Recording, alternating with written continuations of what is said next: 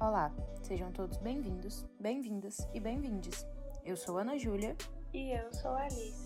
E está começando agora mais um episódio do Diálogos de Política Exterior, seu podcast quinzenal sobre política externa brasileira. Antes de começarmos, gostaríamos de agradecer a sua audiência.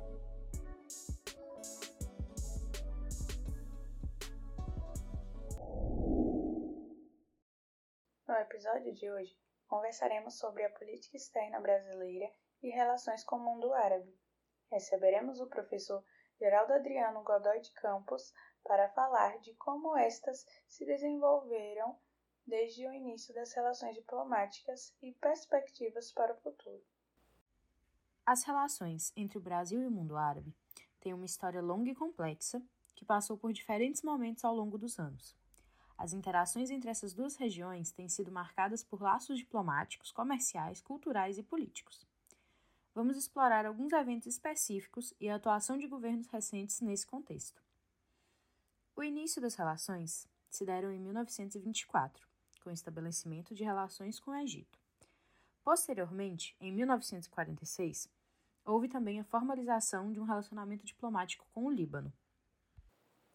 Os anos de 1970 foram marcados por dois choques do petróleo que tiveram um impacto significativo nas relações internacionais e na economia global. O primeiro ocorreu em 1973 e o segundo em 1979. Esses eventos tiveram como resultado o aumento dos preços do petróleo e afetaram a economia de muitos países, incluindo o Brasil. Durante esse período, o Brasil procurou fortalecer seus laços com os países árabes, especialmente os membros da Organização dos Países Exportadores do Petróleo. A aproximação com o mundo árabe era vista como estratégia para o país, que buscava garantir o abastecimento de petróleo em meio aos choques do petróleo e diversificar suas relações econômicas. Outro momento relevante para as relações entre o Brasil e os países árabes ocorreu durante o primeiro governo de Luiz Inácio Lula da Silva, que tomou posse em 2003. A presidência e o Ministério das Relações Exteriores, sob gestão de Celso Amorim, tiveram um papel significativo nas relações do Brasil com o mundo árabe. Lula e Amorim buscaram uma política externa ativa e altiva, com enfoque em fortalecer os laços com países em desenvolvimento, incluindo os árabes. Uma das estratégias-chave adotadas foi a abertura de novas embaixadas brasileiras na região do Oriente Médio e no norte da África. Essa medida tinha como objetivo fortalecer a presença diplomática do Brasil e promover um maior engajamento político e econômico com esses países. Além disso, o governo Lula buscou aprofundar os laços comerciais entre o Brasil e o mundo árabe. O comércio bilateral foi ampliado e novos acordos comerciais foram assinados, visando facilitar o acesso a mercados e produto entre as duas regiões. Uma questão importante nas relações diplomáticas entre o Brasil e o mundo árabe é o posicionamento do Brasil em relação ao conflito entre Israel e Palestina. O Brasil, historicamente, defende uma solução de dois estados com a coexistência de Israel e Palestina em paz e segurança. No entanto, naquele momento, o governo adotou uma postura mais crítica em relação a Israel e expressou preocupação com as ações do governo israelense na região. Durante esse período, o Brasil apoiou resoluções da Assembleia Geral das Nações Unidas que condenavam a expansão dos assentamentos israelenses e a violência contra os palestinos. Essa posição mais crítica em relação a Israel gerou tensão nas relações entre o Brasil e esse país. Em 2010, o governo israelense expressou descontentamento com o fato de o Brasil reconhecer o Estado da Palestina, com base em suas fronteiras anteriores a 1967. Apesar das tensões com Israel, as relações diplomáticas entre o Brasil e o mundo árabe continuaram a se desenvolver ao longo dos anos, com visitas de líderes, missões comerciais e cooperação em diversas áreas, incluindo agricultura, energia e cultura. Durante o governo do presidente Jair Bolsonaro, o Brasil adotou uma postura mais alinhada com Israel em relação ao conflito Israel-Palestina. Um exemplo específico desse alinhamento ocorreu em 2019, quando o presidente Bolsonaro visitou Israel e se encontrou com o primeiro-ministro israelense, Benjamin Netanyahu. Durante a visita, foi anunciada a abertura de um escritório comercial em Jerusalém, para promover o comércio, investimentos, tecnologia e inovação entre os dois países. O presidente Bolsonaro também expressou seu apoio a Israel e reafirmou o compromisso de transferir a embaixada brasileira de Tel Aviv para Jerusalém. Essa medida gerou controvérsias, pois Jerusalém é uma cidade disputada e reivindicada tanto por israelenses quanto por palestinos, como suas respectivas capitais. A sinalização sobre transferir a embaixada para Jerusalém foi vista por muitos como uma ação que prejudicava a posição do Brasil como defensor da solução de dois estados para o conflito Israel-Palestino. Com o terceiro mandato de Luiz Inácio Lula da Silva, vemos uma possível retomada de posição em relação aos demais países árabes, apesar de ser um cenário radicalmente diferente do último governo. Receberemos o professor Geraldo Adriano Godoy de Campos. professor Geraldo é doutor em filosofia, mestre em ciências sociais pela PUC São Paulo e graduado em relações internacionais também pela PUC São Paulo. O professor do Departamento de Relações Internacionais na Universidade Federal de Sergipe, coordenador do Centro Internacional de Estudos Árabes e Islâmicos, o CEAI, coordenador do projeto Árabe Latino da Unesco. Atualmente pesquisa o cinema dos países árabes e os movimentos sociais contemporâneos. Além de relações internacionais, tem experiência na área de ciência política e sociologia, com ênfase em participação cidadã, questões democráticas, imigração e teoria de mobilidade. Seja muito bem-vindo, professor Geraldo. É um prazer ter a sua participação aqui no nosso podcast. Professor, para iniciarmos nosso diálogo, gostaríamos de perguntar como surgiu seu interesse em estudar o mundo árabe pelo meio cinematográfico e qual a relevância do cinema árabe no Brasil. Também queríamos saber como surgiu a ideia da criação do SEAI. Olá, obrigado pelo convite, um prazer estar aqui com vocês nesse podcast. Meu nome é Geraldo, eu sou professor do Departamento de Relações Internacionais da Universidade Federal de Sergipe, sou coordenador do Centro Internacional de Estudos Árabes Islâmicos, também aqui na, na UFS. É, realizo pesquisa sobre a Palestina, sobre a arte, o cinema palestino. Sou professor das disciplinas de teoria política e estudo os movimentos sociais contemporâneos e também sou coordenador científico do projeto Árabe Latinos da Unesco. Sobre a minha relação com o cinema árabe, é, em 2012 eu assumi a diretoria cultural do Instituto da Cultura Árabe, o ICARAB, que é uma organização da sociedade civil fundada por diversos intelectuais, diversas pessoas da sociedade civil brasileira, é, como o professor Aziz Absaber, né, o grande geógrafo que foi presidente de honra do Instituto durante muitos anos, Soraya Smiley, é, José Arbex, Milton Ratum, diversas outras é, pessoas ligadas à cultura árabe aqui no Brasil. É, então, em 2012, eu assumi a direção cultural do Instituto e, consequentemente, eu passei a ser o curador né, e fazer a direção da Mostra Mundo Árabe de Cinema, que é uma a mostra, digamos, mais antiga e de maior relevância no campo do, da cinematografia árabe aqui no Brasil. A partir daí eu comecei a me aprofundar, a pesquisar, a me envolver com o tema do cinema árabe, né? fiz disso um objeto de estudo, é, com muitas viagens, frequentando muitos festivais para poder realizar a curadoria da mostra, né, selecionar os filmes em diversos festivais, como no Festival de Cannes, no Festival de Dubai, enfim, na Argentina, em outros. E nesse processo, entrando evidentemente em contato com cineastas, com outras curadoras, cineastas, atrizes, artistas ligadas a, e pesquisadores ligados ao cinema árabe.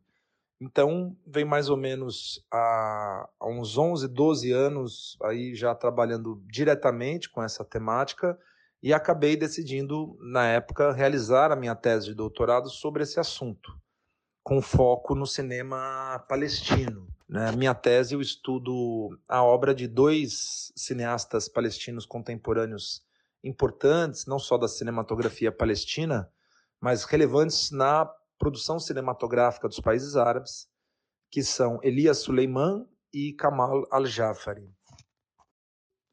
Bom, sobre a criação do CA, é importante contextualizar. Né? Eu chego aqui na Universidade Federal de Sergipe em 2018, em abril de 2018, para ser mais preciso, e eu já vinha pesquisando, já pesquisava temáticas relacionadas ao Oriente Médio, já trabalhava com curadoria de arte ligada a essa área e, enfim, já participava de redes de pesquisas internacionais ligadas à, à temática do Oriente Médio, chamado Oriente Médio, né, dos países árabes, etc.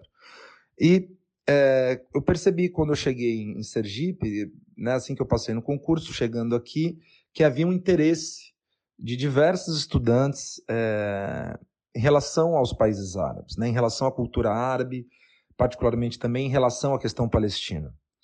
E não havia, por exemplo, até então, a disciplina de Relações Internacionais do Oriente Médio, ela nunca havia sido ministrada em 10 anos de existência do curso. Então, havia um, um, um conjunto de pessoas interessadas e também havia, desde de São Paulo, de quando eu estava em São Paulo ainda, a gente tinha a ideia, junto com alguns amigos, e que são também pesquisadores, parceiros, como Arturo Hartmann, e o Ahmed Zogby, que é, é, são pessoas que estão desde o início do CA, e o Ahmed, que é doutorando em filosofia na Universidade Federal de Sergipe, e é uma das pessoas centrais na toda a dinâmica de coordenação, de articulação do CEAI aqui em Sergipe também. Eles, a gente vinha conversando sobre essa ideia da, de, de um centro de pesquisas, né, fora da, do Sudeste, né? Então, a ideia do CA ela nasce com essa ideia de um conjunto de pessoas que já vinham trabalhando sobre a temática, o interesse de pessoas aqui na UFS e a ideia de, de uma, digamos, de uma de um fomento aos estudos é, ligados aos países árabes, islâmicos, aqui na região nordeste do Brasil. A gente tem ainda hoje uma concentração geográfica, uma concentração regional muito grande, né, por diversas razões ligadas aos estudos do Oriente Médio no sudeste do Brasil. E particularmente São Paulo, Rio de Janeiro, mas também na região sul, né? Temos estudos no Rio Grande do Sul, mas no Nordeste, na região Norte, né, Centro-Oeste, são regiões que ainda não que não existam, existem diferentes, várias pessoas pesquisando essas coisas, mas ainda de forma um pouco mais dispersa, né? não institucionalizados em, necessariamente em grupos, em é, núcleos. E o CEAI, ele nasce com a ideia não de ser um grupo de pesquisa, um núcleo, mas de ser um centro internacional de pesquisa. Então, existe na Universidade Federal de Sergipe a figura do centro internacional. Né? O CEAI é o segundo centro criado na, na, ao longo da história da universidade. O primeiro é o Centro Internacional de Estudos Épicos, é, e agora, depois o Centro Internacional de Estudos Árabes e Islâmicos. E o CEAI, portanto, ele, ele desde a sua fundação, para, um, um centro internacional existir na Universidade Federal de Sergipe, ele precisa contar com uma rede de professores vinculados de diferentes países. Então, nós fomos fundados por pessoas, por professores, e temos uma rede de pesquisadores ao redor do CEAI que estão não apenas no Brasil, em diferentes universidades, na Universidade Federal do Rio de Janeiro, na Universidade Federal de São Paulo, na, é, é, pesquisadores na, que, que, dialogam na Universidade de Brasília, Rio Grande do Sul, etc., mas também é, pesquisadoras e pesquisadores no Líbano, na França, na Noruega, na Argentina, no México, etc. Então, o CEAI ele é uma, um centro internacional de pesquisas. O CEAI, desde o início, tem a preocupação, portanto, ele tem como missão né, o ensino, pesquisa, extensão e internacionalização da universidade. Então, a gente, além dos, dos seminários de pesquisa, de formação, de todo um trabalho de formação com as pesquisadoras e pesquisadores da graduação e pós-graduação, nós temos também a preocupação de, por um lado, trabalhar com os, as escolas né, do, do, ensino médio, com estudantes, jovens e adolescentes, em, relações, em relação às temáticas do Oriente Médio, né, é, assim como também desenvolver ações de extensão no campo da cultura e das artes. Então, podemos citar desde o início né, a vinda do professor Paulo Arantes, que foi na semana de inauguração, de lançamento do centro, o grande filósofo brasileiro Paulo Arantes, também do sociólogo palestino Baha Hilo, uh, do artista plástico, escultor, nascido no campo de refugiados de Shatila, o Abdurrahman Katanani, que também veio e fez uma parceria entre o CA e o FAS, que a gente realizou na época oficinas de escultura com ele, fizemos já exibições cinematográficas, é, enfim, apresentações de diferentes expressões artísticas, né? Então o CA ele tem, além do trabalho de pesquisa propriamente dito, é, e aí como um centro de altos estudos mesmo, portanto pessoas que já estão realizando pesquisa, que já têm bastante experiência na área, mas também um trabalho, uma preocupação com as pessoas mais jovens, né? Então também com estudantes do ensino médio, estudantes de graduação, de pós-graduação. Então sobre o CA é importante dizer, né, que há uma disposição a pensar os países árabes a partir da América Latina. Né? É um lugar específico a partir do qual nós olhamos. É diferente trabalhar com o Oriente Médio a partir da Europa, a partir dos Estados Unidos e a partir da América Latina. Então, e nós, no, no caso do CEA, estamos pensando os países árabes a partir da América Latina, a partir do Brasil, a partir do Nordeste. Então, isso é um convite também a pensar essas sociedades de forma aberta, a partir das relações que estabelecem com outras regiões, né, com as suas complexidades, contradições que qualquer sociedade tem. Ou seja, escapar de escapar dos purismos, dos essencialismos, mas também daquele olhar que enquadra o Oriente Médio no registro do exótico, né? Evidentemente, sempre atentos ao tema, por exemplo, das violações dos direitos, né? As violações dos direitos que também possuem relações com as nossas próprias sociedades. Professor, muito obrigada. Eu gostaria de reiterar os agradecimentos pela sua participação. E continuando, agora abrindo mais uma linha falando sobre a política externa brasileira propriamente dita, é, na política externa do governo Lula para o Oriente Médio, a aproximação se deu com o interesse de resgatar a contribuição árabe e israelense para a formação da identidade sociocultural brasileira, assim como para o crescimento econômico do Brasil também. Qual você acha que é a pertinência desse discurso na sociedade brasileira atual? E o que você acha que esse resgate histórico pode acarretar nas relações entre Brasil e Oriente Médio? Em relação ao governo Lula, evidentemente é importante dizer há uma mudança de direcionamento é, absolutamente é, significativa, radical, em relação ao governo anterior. Né? Isso uma questão óbvia, é, mas nessa mudança, né, que a gente poderia dizer que parte dessa mudança seria a retomada das chamadas relações sul-sul, de uma ênfase naquilo que já foi é, qualificado como uma política externa altiva e ativa, né? uma orientação em relação aos países do continente africano, os países árabes, a América Latina.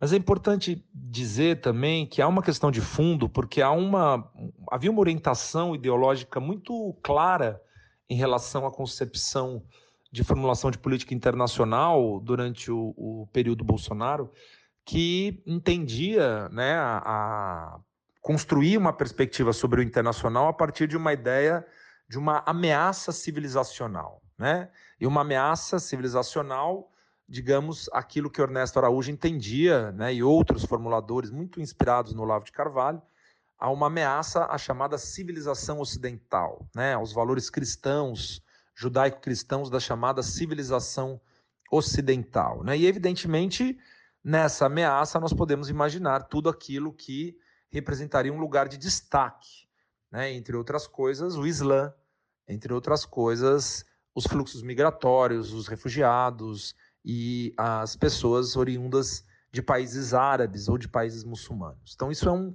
uma mudança já na própria concepção ideológica é, que, de algum modo, guia os valores que embasam a política externa.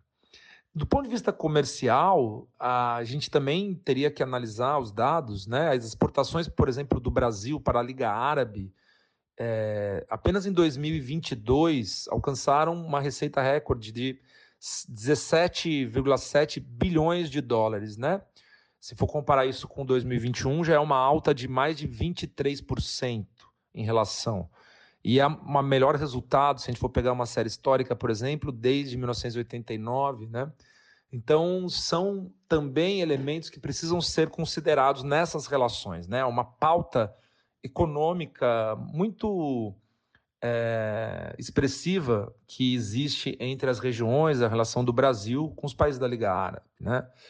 É, e dentro dessa pauta existem diferentes setores com pesos também muito diferenciados. Né? O agronegócio acaba tendo um papel importante quantitativamente, se você for analisar também essas, né, cerca de 70% dessas receitas, né? É, portanto, próximo a 12, mais de 12 bilhões de dólares. Então, e aí, ao mesmo tempo, você tem uma pauta de exportações para a região, liderada pelo açúcar, por exemplo, e, e derivados de aves. Então há uma, uma agenda econômica, comercial também que deve ser considerada. Em relação às questões é, culturais, em relação às questões mais ligadas às percepções na sociedade brasileira, é importante dizer que, bom, o, o Brasil, né, um dos um dos fluxos migratórios fundamentais na formação da sociedade brasileira é o fluxo de árabes, né? Então esses, essas pessoas formaram não apenas é, traços constitutivos daquilo que nós entendemos como a cultura brasileira nas suas mais diferentes expressões, desde a forma de realizar comércio até é, traços de sociabilidade, há uma influência na língua portuguesa, há influências na música, há influências na literatura, enfim, então uma presença muito grande na sociedade brasileira é, que precisa ser entendido com muito cuidado. Há hoje uma, eu digo muito cuidado para também não cairmos em reducionismos fáceis, né? E também é, sempre estarmos atentos às narrativas que apenas identificam uh, os aspectos positivos da dinâmica de integração social, que são inúmeros, mas que, como qualquer dinâmica de integração social numa, numa sociedade receptora, também é marcada por processos de silenciamento, de apagamentos, de, é, de violências das mais variadas formas. É, e de preconceitos também. É claro que isso, no caso da comunidade árabe na América Latina, de modo geral, e no Brasil mais especificamente, é atenuado pelo fato da constatação de diversas pessoas é, de origem árabe nos mais é, diversos segmentos e com muita expressão na sociedade brasileira, como na política, né, na medicina, nas ciências, nas artes. Mas isso é sempre também um, uma lembrança dessa, dessa presença tão marcante que muitas vezes a gente acaba esquecendo ao tratar das, dos, dos fluxos e dos, dos componentes que formaram culturalmente, socialmente, aquilo que nós chamamos de Brasil. Então, quando a gente fala em relações do Brasil com o Oriente Médio, a gente precisa entender que existem, além das diferentes é, agendas políticas envolvidas, né, existem pautas é, específicas né, dentro dessas relações com as diferentes também sub-regiões dessa grande é, categoria que a gente chama de Oriente Médio. Né? As relações com os países do Golfo, as relações com o norte da África, com os países do Levante. É claro que a questão palestina, nesse escopo, ela é um dos temas mais importantes, né, de extrema relevância. É, uma, um, uma contribuição nesse sentido é o reconhecimento por parte da sociedade civil brasileira né, das violações dos direitos dos palestinos, que tem se manifestado de muitas formas. Recentemente, agora no mês de julho mesmo de 2023, um conjunto de representantes de diferentes movimentos sociais, movimentos negros, movimentos ligados à moradia, né, movimentos populares. É, várias pessoas representando esses movimentos estiveram é, na Palestina e puderam verificar é, diretamente o grau de, de violação dos direitos do povo palestino, né, ao qual os palestinos e as palestinas estão submetidos, né, numa condição hoje de expansão é, absolutamente ilegal, né, condenada internacionalmente da, dos colonos, né, da, é, por parte da, da, da instalação, da implantação e da extensão nos territórios palestinos dos colonos por parte de Israel e também da violação dos direitos que configura, de acordo com a própria Anistia Internacional e com outros órgãos, um estado de apartheid hoje em Israel.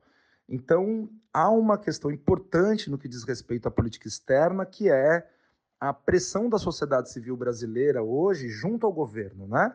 Qual é o papel hoje dos movimentos sociais, da academia, né? do, do movimento estudantil, né? do movimento negro, dos movimentos ligados às questões indígenas, que também são movimentos que lutam pela questão da terra, né? do direito à terra. Uh, também ligados ao tema da memória. Então, são diversas temáticas que aproximam os movimentos sociais e populares é, do Brasil e da Palestina. Né? Isso e fazem dessa uma das mais importantes pautas é, humanitárias ligadas à violação de direitos hoje na contemporaneidade. Uma outra coisa em relação à agenda política externa brasileira, em relação aos países árabes e ao Oriente Médio, de modo geral, é a diversificação das pautas, né? A gente também fica muito atento, claro, ao papel do Brasil em situações de conflito, mas a gente precisa lembrar que existem muitos campos é, de atuação e de cooperação internacional envolvidas e potencialmente a serem é, desenvolvidas entre as duas regiões, né, entre o país e, e o, país, o Brasil e os países árabes. Por exemplo, é, tem temas ligados à questão ambiental que são importantíssimas. Né? A colaboração científica cada vez mais se apresenta como uma agenda fundamental. Né? Os intercâmbios, a mobilidade acadêmica né? de, de, de estudantes, de professores, de pesquisadores, né? a produção do conhecimento, a produção colaborativa do conhecimento entre as regiões. Então, essa é uma, uma questão muito importante assim como a pauta cultural. Né? Hoje, por exemplo, a Unesco tem um, projeto chamado Árabe Latinos, que é um projeto que foi recentemente ratificado em maio agora pelo Conselho Executivo da Unesco e aprovado, aclamado, né, e aprovado por aclamação por todos os países que estavam. Então, hoje é um, um programa da Unesco chamado Árabe Latinos que trata justamente das relações contemporâneas entre a América Latina e os países árabes. É, o que mostra que há uma série de colaborações acontecendo, de fluxos nas áreas, por exemplo, do cinema, da música, da literatura, da poesia, das traduções, da produção científica, e que muitas vezes ficam obscurecidas né, por uma, uma ênfase é, em outros aspectos das sociedades árabes. Né? Muitas vezes uma ênfase exacerbada em aspectos negativos que a gente não observa, por exemplo, quando a mídia trata de outras regiões do mundo. Professor, sabemos que a aproximação do Brasil com o Oriente Médio se formalizou e se aprofundou com o primeiro governo Lula. Uma das principais atuações do Brasil para a região foi na defesa da paz e dos direitos humanos, que levou à participação em várias missões de paz. Com a reeleição do presidente, o senhor acha que essa pauta vai seguir sendo importante no novo governo Lula? Sobre o tema do, da defesa dos direitos humanos, eu acho uma, uma questão fundamental. Como eu disse, uh, eu imagino o governo Lula está muito atento, né? E é uma mudança assim radical de uma reorientação. A nomeação do ministro Silvio Almeida para o Ministério de Direitos Humanos foi uma grande conquista, né? assim como diversos outros ministros e ministras é, que tem uma trajetória de atuação na sociedade, o ministro Silvio Almeida tem uma trajetória muito coerente com, com a área com a qual ele vai, é, a partir da qual ele vai exercer a sua função. E o tema dos direitos, né, dos direitos humanos, e da, eu acho que é uma coisa que deve ser pensada com muito cuidado em relação à participação nas missões de paz. Do ponto de vista da política externa, dos atores decisivos de formulação de política externa brasileira, não há uma reorientação significativa né, do, da, do posicionamento deles. Não há uma mudança em relação, por exemplo, ao posicionamento do Celso Amorim, que é um ator relevante da definição de política externa dos governos Lula, em relação aos temas do Oriente Médio e aquilo que o Brasil já vinha defendendo oficialmente, né, as propostas que o Brasil já vinha defendendo. Mas há uma mudança, sem dúvida, da sociedade civil brasileira, como eu já citei. Né? Há uma compreensão cada vez mais detalhada e mais atenta dos movimentos sociais, da sociedade civil organizada, em relação às interlocuções existentes com outros atores, como da sociedade civis dos países árabes, é, no que diz respeito, por exemplo, ao tema da violação de direitos, né? particularmente no caso da Palestina, o tema da violação dos direitos do povo palestino é um tema que a sociedade civil brasileira vem é, ganhando cada vez mais é, conhecimento a respeito desse assunto. Então, a, a, ainda que não exista uma reorientação há, sem dúvida, um contexto global diferente e há um contexto nacional diferente também, né? Portanto, a questão dos direitos humanos é um tema fundamental. A nomeação do ministro Silvio Almeida, uma pessoa que já tem uma trajetória importante nessa área, foi um gesto muito positivo logo no início do governo Lula para uma pessoa que iria assumir uma pasta tão decisiva, tão importante, ainda mais depois do, do da catástrofe que foi o governo, governo Bolsonaro. Né? É, em relação à, à, questão dos direitos humanos, em relação à paz e às ações voltadas para a defesa da paz e direitos humanos e, e as missões de paz, a gente tem que ver com cuidado esse tema, né?